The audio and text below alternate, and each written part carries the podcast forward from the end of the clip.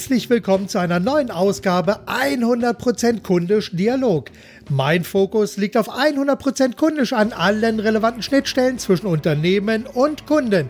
Denn letztlich geht es immer darum, Kunden auf allen Kanälen zu vermitteln, dass man sie mehr liebt als die eigenen Produkte, Lösungen und Leistungen.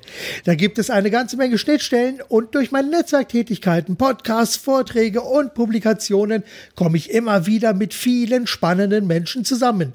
Und heute habe ich wieder einen tollen Gesprächspartner, nämlich Heinz Jeranek, Autor des Buches klug zweifeln, weil der zweite Gedanke oft der bessere ist. Auch hier habe ich wieder das Buch vom Verlag als Rezensionsexemplar bekommen und mein erster Gedanke war, klingt interessant. Schauen wir mal weiter. Ja, Heinz, bist du da? Ja. Wunderbar. Hier bin ich. Super. Okay, das hat alles schon mal geklappt. Wir sind drin. Heinz, ich habe dich gerade ganz kurz als Autor vorgestellt, aber vielleicht kannst du einmal ganz kurz ein paar Worte zu dir selbst nochmal formulieren und dich vielleicht selbst beschreiben und einfach den Hörern vermitteln, wer du bist, was du machst und was andere Menschen davon haben, dass es dich gibt. Ja, gute Frage. Also äh, die Biografie zu erzählen, da wäre dann ein Podcast gleich vorbei. Ähm, ich habe ähm, ich ein paar Haken geschlagen. Ich wollte eigentlich wollte ich Techniker werden, weil mich Technik fasziniert hat und bin dann über ein Schülerzeitungsprojekt plötzlich im, im Knast gelandet, nicht als Insasse, sondern als jemand, der für die Schülerzeitung drüber schreibt. Da habe ich meinen ersten Psychologen kennengelernt und ich fand es ausgesprochen spannend was Psychologen gerade mit schwierigen Klientel leisten. Und dann hat sich die Kompassnadel auf Psychologie gedreht. Ich habe dann nach ein paar Umwegen auch, weil ich in der Schule nicht gut genug war, zu diesem Studium finden können. Und habe äh, einerseits äh, an der Technischen Universität äh, Versuchsaufbauten mitbetreut und andererseits als Psychotherapeut gearbeitet. Und dann kam das bayerische Weißbier ins Spiel, weil mir ein Kollege erzählt hat, dass er als Berater arbeitet, sich darum kümmert, wie man Kunden besser erreichen kann. Und das fand ich dann dermaßen faszinierend, dass ich die TU und die psychotherapeutische Praxis dann Stück für Stück verlassen habe und mich äh, jetzt seit äh, mehr als 25 Jahren als Berater wiederfinde mit äh, zum Teil sehr schwierigen Fragen, weil ich auch im Konfliktmanagement unterwegs bin mit Vertriebsfragen, mit äh, Führungsfragen und bin in diesem Feld, glaube ich, sehr gut angekommen. Okay, super. Ja, der Titel des Buches ist Klug zweifeln. Ich schwerfe einfach mal diese Frage jetzt direkt in den Ring. Wie zweifelt man ja. klug? Und was ist denn klug zweifeln? Was ist darunter zu verstehen? Ja, unsere Wahrnehmung ist ja evolutiv schon darauf programmiert, relativ schnell Situationen zu bewerten und zu Entscheidungen zu kommen.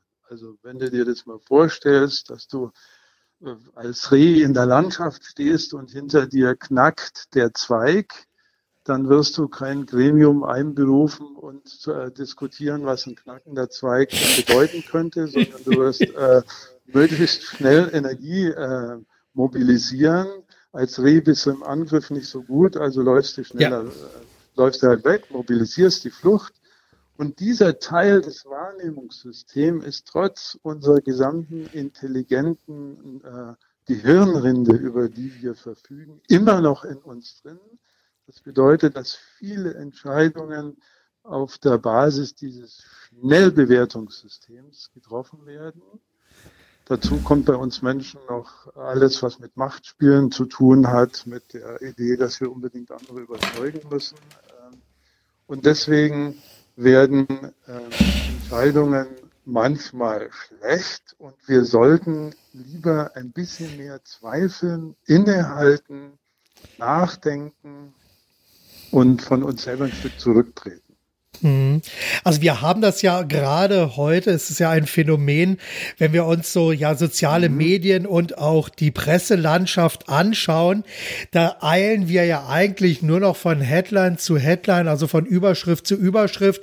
Wir reagieren sofort, also haben dann eine gespaltene Meinung, entweder ganz stark in die eine Richtung, ganz stark in die andere Richtung. Aber ich mhm. habe so manchmal das Gefühl, dass Menschen sich hier wirklich durch Medien vor sich her treiben lassen. Und ähm, wäre hier vielleicht dieses klug Zweifeln einfach das Innehalten auch manchmal die bessere Möglichkeit, um einfach eine Situation, eine Überschrift oder sogar einen kompletten Artikel einfach mal anders zu bewerten? Ja, also das hat natürlich jetzt viele, viele Dimensionen, diese Frage. Also die ja, klar. eine Seite ist ja die Frage der inhaltlichen Verarbeitung durch die, die durch die Medien. Also was, äh, äh, wenn du dir einen Film anguckst, nehmen wir mal einen Tierfilm, das ist ein gutes Beispiel, aus den 1960er Jahren, dann geht der Kommentar ungefähr so, dass der sagt, wir sehen, der Sprecher, wir sehen eine Ziege. Hause, mhm. ist und frisst und vielleicht drei Schritte tut. Und dann nach fünf Minuten sagt der Kommentator, die Ziege geht jetzt zu ihrer nächsten Fundstelle. So. Ja. So waren Filme früher geschnitten. Und wenn du ja. dir heute Filme anguckst, dann ist ja in einer Minute sind da bis zu 20 Cuts drin. Ja. Und ähm, das Problem ist aber, dass wir Menschen zwar zugegebenermaßen unter mehr Druck stehen, aber wir unter Druck nicht schneller denken können. Ja. Das hat sich noch nicht so rumgesprochen. Insofern dieses, nee, was du sagst, dieses nicht vor sich hertreiben lassen, wäre ja schon mal eine sehr zivil couragierte Haltung, die ja im Sinne des Besseren vorgenommen wird. Mhm. Mhm.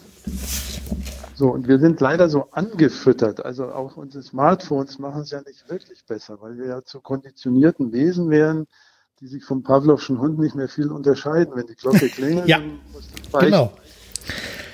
Genau. Ja, okay, gut. Das, das ist natürlich so genau der Hund, weil wir springen ja teilweise darauf an und das wird ja auch, ich, ich sag mal, gerade im journalistischen Bereich wird ja das auch gezielt herausgearbeitet, dass man so diese, diese Buzzwords dann hat, um ja. zum einen Klicks zu generieren. Also sie wollen, dass geklickt wird, ja natürlich die Werbeindustrie will, dass man auf ihre, mhm.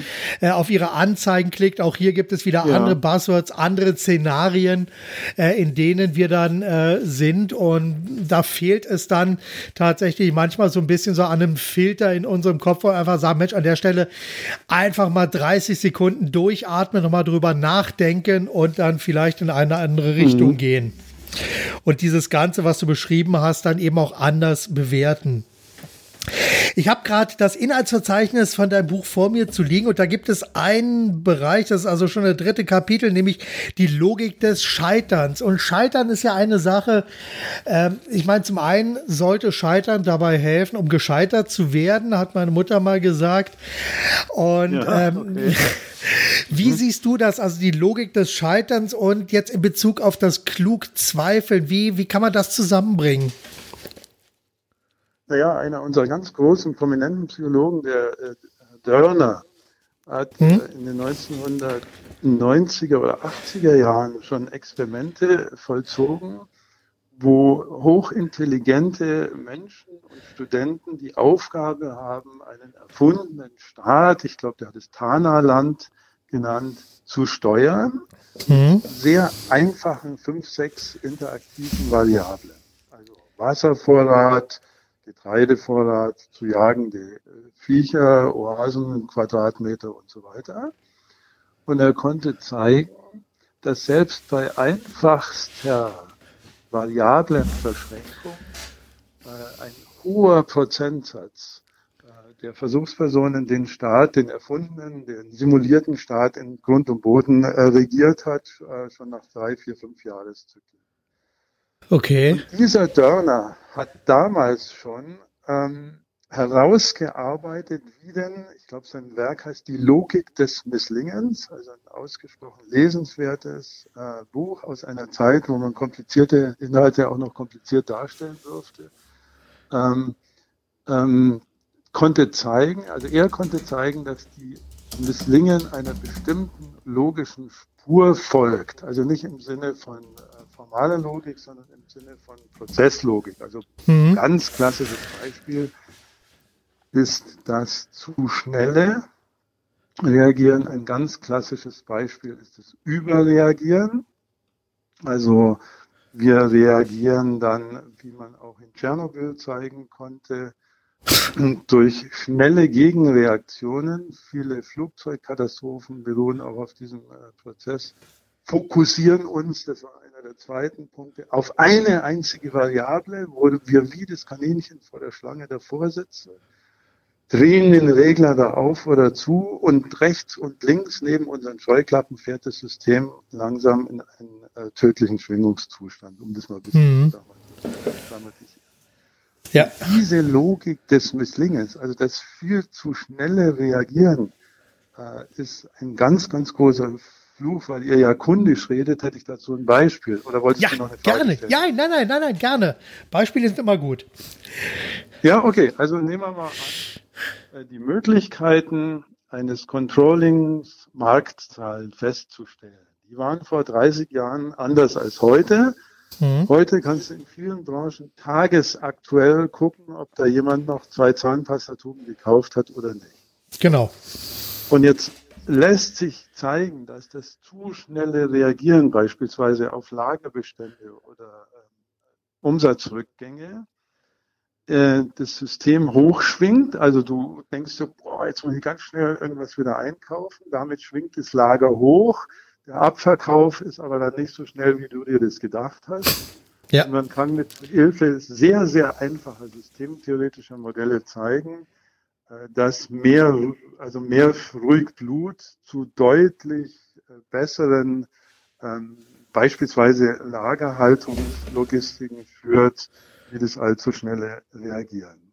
Mm, okay. Die Donella Meadows, eine Autorin, die ich äh, sehr schätze, äh, die bei dem Club of Rome mitgearbeitet hat, die hat solche Modelle exzellent beschrieben. Leider fällt mir der Titel des Buches jetzt gerade nicht dabei ein. Also die hat mitgeschrieben bei dem Bericht die Grenzen des Wachstums. Also mhm. Diese Dinge sind nicht neu, werden aber also wenn du heute ein Managementbuch aufschlägst, dann steht vorne drin, die Welt wird komplexer, schneller und wir müssen deswegen auch komplexer und schneller werden.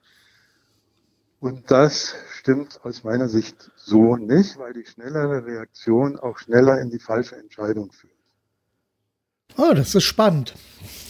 Das finde ich jetzt, das, das finde ich wirklich sehr, sehr spannend, weil ja doch gerade, ähm, ich meine, die Welt wird schneller. Das ist ja, weil wir eben dieses tagesaktuelle, das, wie du es gerade beschrieben hast, mhm. das ist natürlich etwas, äh, ich, ich sage es jetzt mal so in Bezug, ich habe tagesaktuell meine, meine Informationen zu Google Analytics beispielsweise. Ich weiß, wie mhm. viele äh, Besucher meine Webseiten jetzt besucht haben.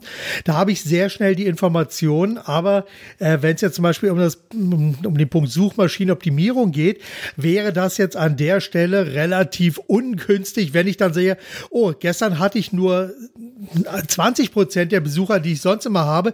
Ich stelle sofort meine ja. ganze Webseite um, weil dann habe ich natürlich ja, genau, genau, das Problem. Da ja, yeah. weil dann genau. habe ich nämlich genau das Problem. Mhm. Mhm. Da, da hast du genau das Problem.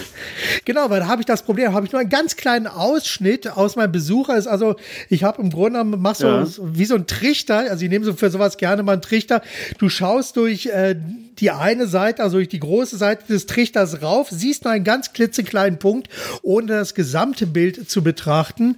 Und wenn du dann aber sagst, okay, ich muss jetzt sofort was ändern, gestern hatte ich 70 Prozent weniger Besucher auf meiner Webseite und die äh, sind einfach äh, sind einfach weg gewesen und die brauchte ich jetzt die und und und die, ich muss einfach alles ändern und neu machen und dann fängt man hier an quasi am falschen Ende zu arbeiten. Da ist es eigentlich mhm. immer besser einfach zu sagen, okay, lass einfach erstmal die Zahlen reinkommen und betrachte das über einen längeren Zeitraum, ob sich dadurch ein Trend ergibt, weil vielleicht war es ja einfach eine Sache, die sich aus einer Situation heraus ergeben hat. Äh, meinetwegen Rosenmontagsumzugs und ich habe das vergessen oder an der Webseite wurde was geändert und die Webseite war einen halben Tag nicht aktiv und wenn ich da am falschen Ende was arbeite, weil mir einfach das Gesamtbild fehlt, dann habe ich natürlich ein Riesenproblem und renne dann wie ein kopfloses Huhn durch die Gegend und ändere und mache und tue, ohne konkret zu wissen, warum, wieso und weshalb. Das das genau, also die, die, äh, Entschuldigung fürs Unterbrechen, die, äh, mir fällt die Informationstheorie ein, die haben das, mhm. die Jungs haben das ja schon lange rausgefunden, dass es ja einen Unterschied gibt zwischen Signal und Rauschen. Genau. Also wenn du an alten Kassettenrekorder denkst, da hat man manchmal nicht gehört, war, war das jetzt eigentlich ein Flötenton oder das Rauschen so. Ja, genau. Und die schnellen Informationen sind vom Rauschen nicht zu unterscheiden. Also genau. dann wirklich die Melodie geht, das kannst du einfach nur über größere Zeiträume feststellen. Genau. Das siehst du ja gerade an dem Aktiendebakel, was wir jetzt haben dass ja. wir äh, kurzfristige Schwankungen äh, als äh, wunderbar panikauslösend äh, für uns Natürlich. wollen. Und, aber alle Aktienspezialisten sagen, äh, hock dich mal zehn Jahre hin und dann reden wir wieder drüber. Also die, die Jungs wissen es ja schon länger. Also aus, ja, außer die Ultrafrequenzhandel-Leute. Natürlich, ne? die, die fahren ja ein ganz anderes Konzept, aber ja der klassische ja, genau. äh, Anleger, mhm. der sagt einfach, kauf die Sachen heute, kauf intelligent und gut ein mit einem Blick auf die Zukunft, ja. pack die ganzen Sachen hin und guck die nächsten zehn Jahre nicht wieder drauf. Aber genau. ansonsten kann es sein, dass du wahnsinnig wirst, einfach vom Tagesgeschäft heraus. Ich meine, da, da kann man sich ja wirklich um den Schlaf bringen und dann fängt man tatsächlich auch an, immer zu zweifeln und über zu reagieren ja. und kommt an der Stelle dann nicht wirklich weiter. Bleiben wir mal so ein mhm. bisschen bei dem Thema Scheitern, weil ich finde das gerade wahnsinnig spannend. Weil wenn beispielsweise mhm. dieses 100% kundisch im Unternehmen eingeführt wird, dann braucht das natürlich auf der einen Seite eine klare strategische Ausrichtung, aber auf der anderen Seite mhm. natürlich auch äh, so ein bisschen ja den Blick der Mitarbeiter auf einige Details. Da müssen teilweise Entscheidungen getroffen werden. Und hier haben wir dann auch so ein bisschen äh, den Punkt, dass, wie, wie, wie beschreibe ich das am besten, dass die Mitarbeiter eine gewisse Freiheit brauchen, ein Treibhausklima brauchen, in dem sie auch agieren mhm. können. Wie sieht jetzt deiner Meinung nach der Führungsstil am besten aus, um hier ja, die, die Mitarbeiter anzuleiten, wirklich in Anführungszeichen das Richtige zu tun? Ja, also das wäre jetzt ein zehnwendiges Werk, was man darüber schreiben könnte. Ich, ich habe Zeit. Führung auch viel beschäftigt. ja, okay. Äh, aber ähm, ich will mal von der ganz anderen Seite einsteigen. Es gibt ja viele äh, so, ich nenne das jetzt mal ein bisschen despektierlich Sprüche, die zunächst mal toll klingen, aber wenn mhm. man dran klug zweifelt, äh, kann man sie ein bisschen entlarven. Also was ja, ja viel äh, kolportiert wird, ist die, der Spruch raus aus der Komfortzone. Oh, jetzt bin ich gespannt. Ah ja, weil ähm, da ist Propaganda mit drin, weil Komfortzone suggeriert ja so ein Bild eines biertrinkenden, Chips äh, zu sich nehmenden äh, Fernsehsofa-Pflegels, ähm, der deswegen an Trägheit irgendwie zugrunde geht. So, also das ist ja die Propaganda, mhm. die in dieser Metapher drinsteckt. So. Okay. Wenn man aber die Motivationspsychologie hernimmt und sagt, ja. Jungs, was habt ihr denn rausgefunden? Dann arbeiten wir dort am besten und am liebsten, wo wir Dinge tun können, die uns am meisten Spaß machen. So. Ja. Also, andersrum definiert könnte man sagen, genau in meiner Komfortzone werde ich die höchsten Leistungen erbringen. Da sind wir ja beim Flow-Kanal auch. Ja. Ja, nochmal, ich habe dich nicht ganz verstanden. Da, da sind wir ja dann auch bei dem Flow-Kanal wieder. Also da, wo wir am besten genau. agieren können, also nicht, wo wir also nicht überfordert werden oder unterfordert werden, sondern wo die Anforderungen an unseren Job so genau. ideal sind, dass wir richtig schön im Flow sind. Dann können wir uns da am besten entfalten und ja. auch weiterentwickeln. Und das hat ja der, der Csikszentmihalyi, dieser ungarische genau. Biologe, hat ja den Flow-Kanal ähm, sehr, sehr genau definiert. Eine bahnbrechende Forschung, Motivationsforschung ja. aus meiner Sicht. Und jetzt widerspricht diesem Flow-Kanal das Pseudo-Gerechtigkeitsmodell unserer Unternehmen. Also wir behandeln alle Vertriebsmitarbeiter, ich gehe jetzt mal in Vertrieb, weil wir ja mhm. Kunden äh, hier diskutieren, wir behandeln die alle gleich. Also alle müssen die, ich kalikiere das jetzt ein bisschen absichtlich böswillig, die gleichen ja, klar. Sprüche sagen, äh, müssen die gleichen Methoden einsetzen, äh, müssen äh, sich vorschreiben lassen, zu welchen Kunden sie zu gehen haben und zu welchen nicht. Und das also selbst wenn die Marktanalyse richtig ist und der A-Kunde besser ist oder mit mehr Potenzial als der B-Kunde, ist die Frage immer noch die, wie viel Motivation mache ich denn kaputt dadurch, dass ich die Ideen meiner Mitarbeiter, die draußen an der Front arbeiten müssen für mein Unternehmen jeden Tag, dass ich diese Ideen mit Füßen trete. Ja. Ich mache dir, mal, ich mach dir mal ein Beispiel. Ähm, Nehmen wir mal an, Vertriebsorganisationen machen ja ab und zu auch Kundenveranstaltungen. Ja. Also wenn man Kunden einlädt, äh, sein Produkt präsentieren kann, mit Kunden darüber diskutiert, sich vielleicht noch ein paar Jetzt äh, stelle ich fest, dass es bei Außendienstmitarbeitern äh, stark vereinfacht zwei Fraktionen gibt. Die einen sagen, wow, also diese Kundenveranstaltungen, klasse, da gehe ich gerne hin, da habe ich meine Kunden bei einem anderen ja. äh, Ambiente und da können wir mal richtig diskutieren und super. Und dann gibt es Außendienstmitarbeiter, die sagen, also mit diesen Kundenveranstaltungen kannst du nicht jagen, ich hasse das. Und dann auch mit goldenen Gäbelchen essen und, und äh, ganze Germale anhören. So, und damit haben wir jetzt zwei unterschiedliche Flow-Kanäle. Aber der Vertriebsleiter sagt, jeder macht pro Jahr x Veranstaltungen, komme was da wolle.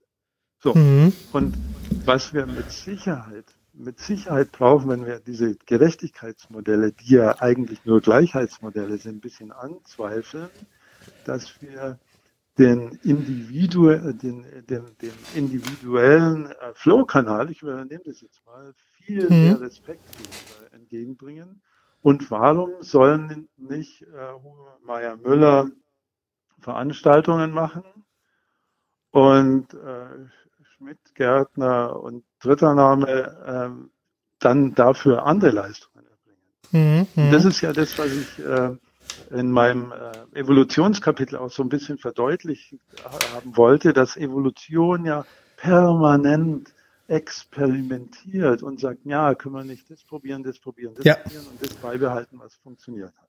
Genau. Frage beantwortet genau. damit oder? Ja, ja, die, die Frage wunderbar. Nee, das geht genau in die mhm. richtige Richtung. Ich versuche mir nur gerade eine Sache, also so im Hinterkopf habe ich so mir ein, versucht so ein Bild vorzustellen, weil wir haben jetzt den einzelnen Mitarbeiter mit seinem individuellen Flow-Kanal. Aber auf der anderen Seite haben ja. wir natürlich auch das Unternehmen, das ja insgesamt jetzt betrachtet, wo ich das Unternehmen. Das hat ja auch seinen eigenen Flow-Kanal, wenn du so willst, was ja auch dann ja. Äh, zeigt, in welchem Bereich funktioniert das gesamte Unternehmen als Einheit auch am besten. Und da muss man natürlich auf ja. einen, ja, auf einen größtmöglichen gemeinsamen Nenner kommen, sodass sich Mitarbeiter im Unternehmen dann soweit äh, wohlfühlen in ihrem Flow-Kanal und dieser Flow-Kanal möglichst natürlich dann auch im Flow-Kanal des Gesamtunternehmens liegt, damit die Gesamtziele auch erreicht werden, beziehungsweise damit das Unternehmen so existieren kann, wie es denn gerne existieren möchte. Und das ist eine der großen Herausforderungen. Also ja. Da kann ich die Führung so ein bisschen äh, definieren. Ähm, die, also das, was du beschreibst, hat ja, also wenn man mal so eine Skala malt, also stell dir mal eine Linie vor, auf äh, an die linke Seite der Linie schreibst du äh, Uniformität mhm. und auf die rechte Seite der Linie schreibst du Chaos. Ja. Und die Systemtheorie äh, sagt, und äh, die Systemtheorie ist ein leider zu weniger, zu wenig beachteter äh, Zweig der Wissenschaft, heute ein bisschen äh, verbrämt oder verunstaltet durch den Begriff systemisch. Mhm. Die Systemtheorie ist eine Wissenschaft, die sich einfach damit beschäftigt, wie funktionieren denn äh, systematische oder systemische ja, wie funktionieren Zusammen Zusammenhänge und da, die kommen zum Beispiel drauf, dass dein Herz-Kreislauf-System und der Stau auf der A9 äh, ziemlich ähnlich sind, wenn man sie mhm. theoretisch modelliert. So, und jetzt haben wir ja unsere Linie mit Uniformität und Chaos. Und ähm, das Thema, was ich jetzt einbringe, ist nicht besonders äh, attraktiv oder lustig. Es geht nämlich um Sterben, um Tod. Mhm. Es gibt zwei Todeszustände. Das eine ist die Uniformität. Also wenn man dich in 10.000 Jahren noch so sehen und äh, sehen will wie heute, dann geht es, man müsste dich einfrieren, weil ja. dann jedes Molekül uniform auf den gleichen Zustand gebracht ist aber du wärst eben schlagartig tot. Also Uniformität bringt Tod. Deswegen ja. werden auch alle Diktaturen irgendwann immer aussterben, was die Geschichte auch zeigt. Mhm. Auf der anderen Seite der Skala haben wir ja hingeschrieben Chaos. So. Ja. Das wird in der Systemtheorie auch als Todeszustand diskutiert. Mhm. Weil wenn jedes Element eines Systems machen kann, was es will, dann wird es nicht mehr funktionsfähig. So, und die Führungsaufgabe und wir haben es dem äh, Augsburger Professor Neuberger zu verdanken, dass er mal geschrieben hat, Führung ist immer Führung im Konflikt. Mhm. Also du hast, ich glaube, er hat 26 Konflikte mal aufgezählt, die man als Führungskraft täglich hat. Also beteilige ich die anderen oder treffe ich jetzt alleine mhm. die Entscheidung? Lasse ich den äh, Mitarbeiter Müller jetzt eine Veranstaltung machen oder nicht? Oder müssen die alle gleich oder nicht? Also die Idee von Führungssystem theoretisch heißt, dass ich mich in der Mitte zu verorten versuche zwischen Uniformität und Chaos. Irgendwo da. Ja. Und das wird nur im Diskurs mit den Mitarbeitern. Mhm. Damit meine ich aber nicht Basisdemokratie. Das wäre das falsche ja. Äh, ja. Modell. Also ich denke schon, dass wir hierarchische Steuerungselemente brauchen. Mhm. Und das auch mal vorkommen kann, dass der Meier mal eine Veranstaltung machen muss, obwohl er das nicht so gerne macht. Aber ja. die Idee ist damit nicht angegriffen. Mal erst mhm. zu schauen, was machen meine Mitarbeiter mit höchster Motivation. Genau. Aber sag mal, wenn ich mir das jetzt mal so anschaue, irgendwo also zwischen Uniformität und Chaos, wenn wir uns dann sozusagen jetzt in den mittleren Bereich dann wiederfinden, ist das nicht die Position ja. des Mittelmaßes, wo wir also dann Unternehmen haben, die alle immer ähnlicher werden, mit Mitarbeitern, die immer ähnliche sind und Produkte, Lösungen und Leistungen rausbringen, die auch alle irgendwie ähnlich sind? Ist das nicht genau auch das Problem, dass hier eben viele viele Dinge zusammenkommen, die dann Unternehmen auch wenig unterscheidbar machen? Tja, Marc, das ist äh, ein, eine, eine, super kluge Diskussion. also, ähm, die Mitte kann ja auch heißen, Extreme zulassen. Also, das, ja. also dein, deine Metapher ist zu sagen, okay, wir streamlinen auf die Mitte hin. Mhm. Und meine Idee wäre, wir, also eher fast ein statistisches, wir lassen die Normalverteilung zu und mhm. versuchen die zu organisieren. Ich sag dir mal, dann, also der Psychos, haben wir die schöne äh, Glockenkurve? Haben manchmal, ja, ja, genau, die, die, die Glockenkurve. Äh, wir, wir Psychos haben manchmal ziemlich flapsige Sprüche drauf, aber mhm. einige von denen sind gut. Äh, einer heißt, äh, Teams funktionieren dann am besten, wenn die Mischung aus Zwanghaften und Chaoten stimmt. So. ja.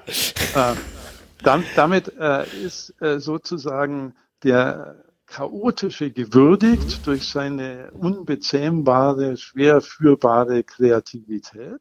Mhm. Und es ist auch der gewürdigt, der sagt, Leute, jetzt hört mal auf zu spinnen, morgen ist ja. der Tag und wir müssen jetzt überlegen, gehen wir jetzt mit dem Kunden essen oder nicht. So. Ja. Und das zusammenzubringen und beide Seiten zu würdigen, ohne daraus jetzt so ein äh, Mittelroboter zu stylen, mhm. das ist eigentlich, das ist die eigentliche Idee. Ja, die Mischung macht's. Die Mischung macht's am Ende. Und da müssen ja. wir uns dann einfach auch wirklich darüber im Klaren sein. Das wird auch meines Erachtens nach immer noch, auch wenn wir immer darüber reden, aber es wird trotzdem immer noch vergessen, am Ende geht es immer wieder um Menschen an beiden Seiten äh, sowohl im Unternehmen als auch auf Kundenseite, da sind immer noch Menschen mhm. und Internet und die ganzen Kommunikationswege und selbst wenn wir jetzt Social Bots noch mit dazu nehmen, am Ende sind es immer noch Menschen, die jeweils ja Richtig. an ihrem ureigenen Ende sitzen und natürlich auch ihre ureigenen Interessen verfolgen und auch ihre eigenen Ziele, mhm. Werte, Glaubenssätze, Prinzipien haben. Das spielt natürlich da auch alles mit rein. Aber ich denke, wenn wir das jetzt aufmachen, dann sitzen, sitzen wir die nächsten drei Tage noch da und werden sehr viel locker. Spaß haben. Locker, locker, locker absolut. Locker, locker, ja. Aber lass uns mal so einen kleinen Sprung machen. Ja. Mhm. Sag du ruhig, was du sagen wolltest. Ja, klar. Ja, also kundisch würde ja eben auch heißen, dass nicht mein Gesprächsleitfaden der Herr über mein Gespräch ist, ja. sondern die Interaktion äh, zwischen Unternehmen und Kunden. Genau. Die ist natürlich individuell, individuell super verschieden. Also jetzt weiß jeder, der mal im Vertrieb gearbeitet hat. Ja, also, natürlich. Dass der Satz Y, den das Marketing mir vorgibt, beim einen äh, Kunden äh, Brechreiz auslöst mhm. und beim anderen Kunden Kauflust. So, ja. Also wir haben ja da ein ganz großes Spektrum. Ja, ja, natürlich. Wir müssen Außendienstmitarbeiter und Vertrieb stark machen, auf die Individualität ihrer Kunden einzugehen. Egal, genau. ob das jetzt ein Einzelmann ist oder ein Unternehmen. Ja, absolut. Absolut. Und das ist ja auch ja. letzten Endes genau auch der Ansatz, wenn du im direkten Vertrieb bist, gehe direkt auf deinen Kunden ein. Und was ja ein mhm. Großteil meiner Arbeit ist, äh, ist ja das Schreiben von verkaufsstarken Werbetexten. Und da muss ich mir natürlich ja. auch sehr genau überlegen, wer liest denn diese Texte? Also zum einen, genau. äh, wer im Unternehmen, ist es jetzt der Entscheider, der Empfehler oder ist es äh, ein Beeinflusser im Unternehmen oder ist es vielleicht derjenige, der am Ende einfach nur seine Unterschrift drunter setzt? Oder äh, ist es vielleicht auch einfach, wie gesagt, jemand, der, der da am Ende damit arbeiten muss, mit dem, was er da bekommt? Und da muss ich natürlich sehr genau überlegen, wie wird jetzt so ein Text entsprechend aufgebaut? Ist denn, sind ja die wichtigsten genau. Informationen für jeden Typen drin? Und dann haben wir natürlich auch die psychologischen Typen. Äh, ist es jetzt, mhm. also, wenn ich jetzt mal so, so ein Disk-Profil, nehmen wir mal das als Beispiel aufmache, oder äh, wie heißt das jetzt? Äh, die Limbic Map, genau. Wenn ich die jetzt einfach nehme, da habe ich ja drei Bereiche, die fließend ineinander übergehen. Wenn wir uns wie eine Uhr anschauen, dass wir also äh, dann äh, den, den Kreativen haben, den Organisierten und dann auch den mhm. Machertypen. Mhm. Das sind alles mhm. unterschiedliche Menschentypen, die man auch unterschiedlich ansprechen muss, muss und die natürlich auch Texte unterschiedlich lesen. Ich meine, der Macher, der springt von Überschrift zu Überschrift, guckt sich am Ende eine Zusammenfassung an, sagt, okay, ich weiß genug, reicht. Habe ich aber den, ich nenne ihn mal Control Freak, der also wirklich auf jedes Detail achtet, der wird also den Text von oben bis unten lesen und jede Zusammenfassung genau hinterfragen. Und der kreative Mensch, der liest also solche Texte auch wieder vollkommen anders. Der möchte lieber mit Metaphern arbeiten, mit Bildern arbeiten, um sich vielleicht selbst in dem Konstrukt wiederzufinden und um hier für mhm, sich selbst genau. äh, weiter dran zu denken. Und das ist also ein großer Teil meiner Arbeit, um mich hier also in den Kunden und am Ende ja auch mit seinen, den Kunden meiner Kunden auseinanderzusetzen, damit die Texte dann an den richtigen Stellen ihre richtige Wirkung entfalten. Mhm. Und das ist natürlich auch immer eine riesige Herausforderung, weil man hier viele unterschiedliche. Herausforderung. Ja, ja. ja, man muss einfach sehr ja. viel auch beachten und etwas, was ich also meinen Kunden auch immer wieder versuche klar zu machen, ist, wenn ich also Texte schreibe, der Text muss nicht Ihnen gefallen, der Text muss Ihren Kunden gefallen. Und also das, was ja, das was etwas, ja, ja hilft, ist, dass diese Persönlichkeitsmodelle selber auch wieder nur Idealisierungen sind. Ja, klar. Wenn man Theologie schaut, dann gibt es halt genau. sehr große Schnittmengen und Mischfiguren. Genau. Und selbst der schärfste Controller hat natürlich auch seinen kreativen und emotionalen Anteil. Natürlich. So, den er vielleicht jetzt nicht, äh, Schulz von Thun hätte gesagt, auf die Bühne seiner Persönlichkeit. Aber die anderen ja. Jungs, die sind schon auch da. Ja. Insofern äh, glaube ich, dass klug zweifeln, aber jetzt sind wir beim ganz anderen Thema gelandet. Merke macht nichts, macht nichts. Auch, auch mal bedeutet, ähm, sind denn diese Persönlichkeitsmodelle, die uns angeboten werden, äh, so valide, dass wir wirklich damit arbeiten sollten? Oder nehmen uns gerade auch was weg? Also das ist aber eine ganz andere Frage, weil die Korrelationen sind, ich bin ja auch Wissenschaftler, ja. jetzt nicht so stark, dass sie für den Alltag direkt gleich handlungsleitend werden müssten in jedem Fall. Was ja. du ja weißt, weil du ja Texte schreibst für eine Klientel, äh, deren Testergebnisse du gar nicht kennen kannst. Ja, ja, natürlich. Genau. Natürlich. Also da können wir ruhig auch mal dran zweifeln. Ja, auf jeden Fall. Also ich zweifle, kaufen müssen wir. Ich zweifle da jedes Mal dran und bin auch sehr, sehr vorsichtig bei diesen Modellen, weil ich mich natürlich immer wieder frage, ich meine, ich weiß, wie diese Modelle entstanden sind, auf welcher Basis die Modelle entstanden sind und ich kenne natürlich auch so ein bisschen die Grenzen dieser Modelle, aber es hilft mir einfach manchmal, um mich gedanklich einfach wirklich in die verschiedenen, jetzt machen wir nochmal einen Begriffswelt auf, in die jeweilige Bayer Persona hinein zu versetzen, um mir einfach so ein, so ein Modell aufzumachen, um mir einfach so einen gewissen Zielkunden vorzustellen, der jetzt jetzt quasi das, was ich schreibe, sozusagen dann auf dem Bildschirm im Prospekt oder wo auch immer vor Augen hat. Und wie sieht das dann aus? Wie sieht sein Weg durch den Text aus? Wie springt er von jeweiligen Absatz zu Absatz? Und da mhm. geht es also dann sehr, sehr stark eben darum, dass ich mir einfach vorstelle, wie liest denn der potenzielle Kunde dann solche Texte? Genau. So, pass auf, jetzt machen wir mal einen klitzekleinen Sprung weiter. Wo siehst du denn bei deutschen Unternehmen im Augenblick den größten Handlungsbedarf? Ähm, da muss ich jetzt erstmal ein Um und Um vorschalten. ja. weil die natürlich alle sehr unterschiedlich sind und du fragst ja eher nach den Gemeinsamkeiten. Ja. Ähm, ähm, also ich, ich glaube dran, dass wir mehr Ruhe in die Systeme bringen müssen. Also diese, dieses Nachbeten der Beschleunigungsformel hat sich ja empirisch auch nicht bewahrheiten lassen. Also, mhm. ähm, dass jemand, der, der Meister in Change Management Prozessen ist, damit auch der Meister in Erfolg wäre, diese Korrelation existiert meines Wissens nicht. Mhm. Also die berühmte Sau, die wir immer wieder durch verschiedene Dörfer treiben, ist eine getriebene Sau und wenn sich die Mitarbeiter nur als Überlebende von Change Management Prozessen erleben, äh, dann stimmt ja was nicht, weil das ist ja nicht eigentlich die Idee von Change. Und ich würde mal vorschlagen, reflektierter an die Prozesse ranzugehen, sich mehr Zeit zu lassen und nicht jedem und nicht jedes Rauschen, da sind wir wieder vorne, als sich mhm. zu bewerten.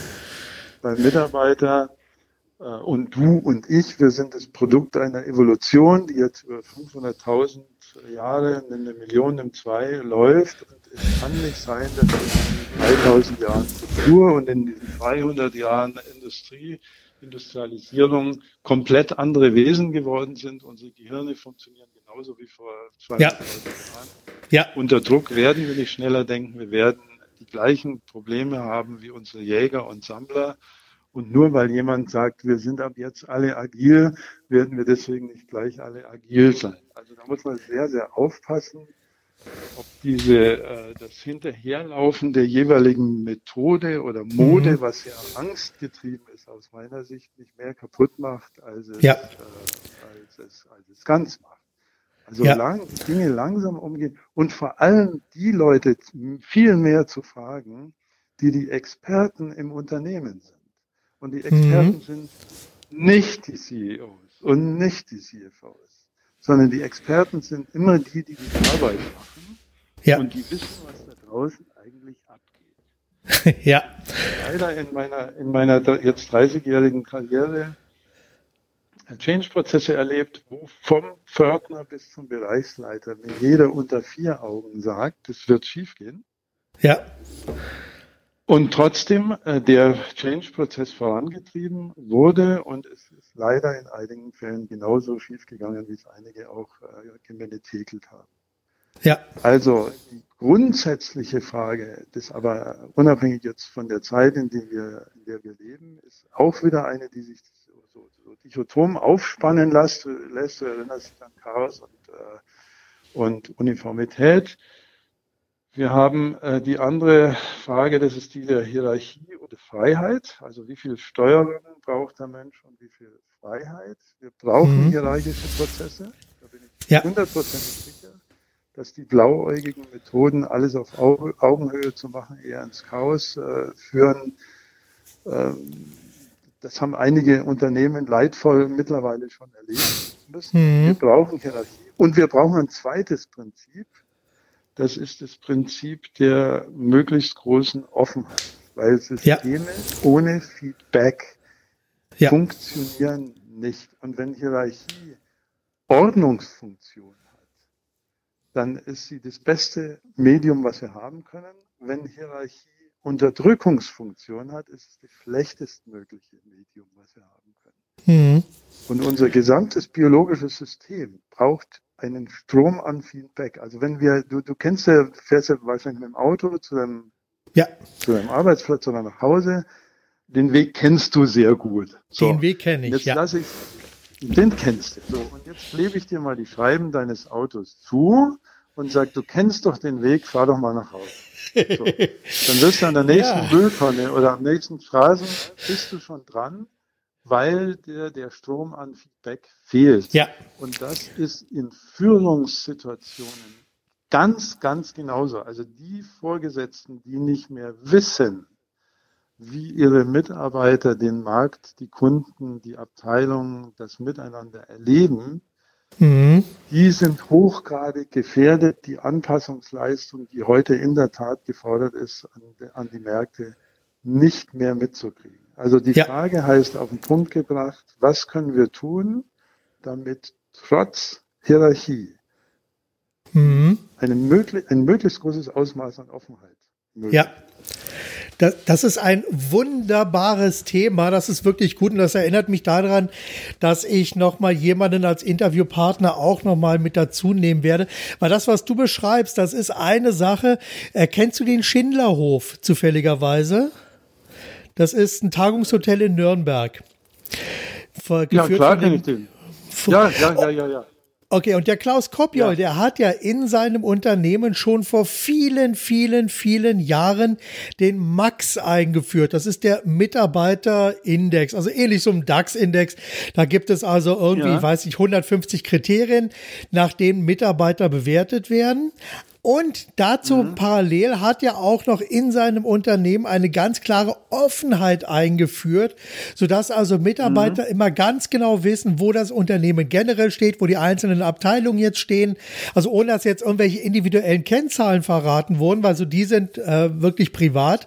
Und äh, aber Teams werden miteinander durchaus verglichen und so. Und dadurch kann also jeder Mitarbeiter aus der Information und aus der Offenheit heraus auch in in seinem Bereich Entscheidungen treffen, die vielleicht auch manchmal über einen gewissen Entscheidungsrahmen, über einen normalen Entscheidungsrahmen hinausgehen, weil er einfach sieht, okay, der Raum für diese Entscheidung ist da, Klammer auf, wir investieren jetzt mal in einen Massagestuhl oder in fünf Massagestühle, um hier ja. einfach eine andere Atmosphäre zu schaffen. Und die Entscheidung können die Mitarbeiter dann auch äh, direkt selber treffen, weil sie die Feedback-Prozesse im Unternehmen natürlich auch haben, weil sie ganz genau wissen, können wir uns das leisten, können wir uns das nicht leisten, wo stehen wir, bringt es was, bringt es nichts und so. Das ist auch da alles hinterlegt und ich persönlich, auch wenn das für den einzelnen Mitarbeiter dieses, dieses System unter Umständen ein sehr hohes Maß an Kontrolle bedeutet, halte ich das aber trotzdem für eine sehr gute Idee, um hier Mitarbeitern und ja. dem Unternehmen so zusammenzubringen, dass ein möglichst guter Service dann auch für den Kunden geliefert ja. wird. Und das merkst du im Schindlerhof, merkst du das ja als Kunde auch sofort, glaube ich, wenn man da reingeht. Ja.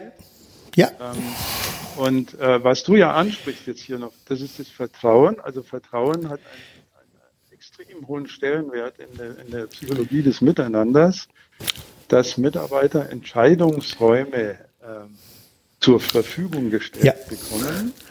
Ähm, also in der Pädagogik, die, die Pädagogen haben da mal was Interessantes gesagt. Die haben gesagt, Erziehung heißt ähm, sehr klare Grenzen und innerhalb mhm. dieser Grenzen die maximale Freiheit.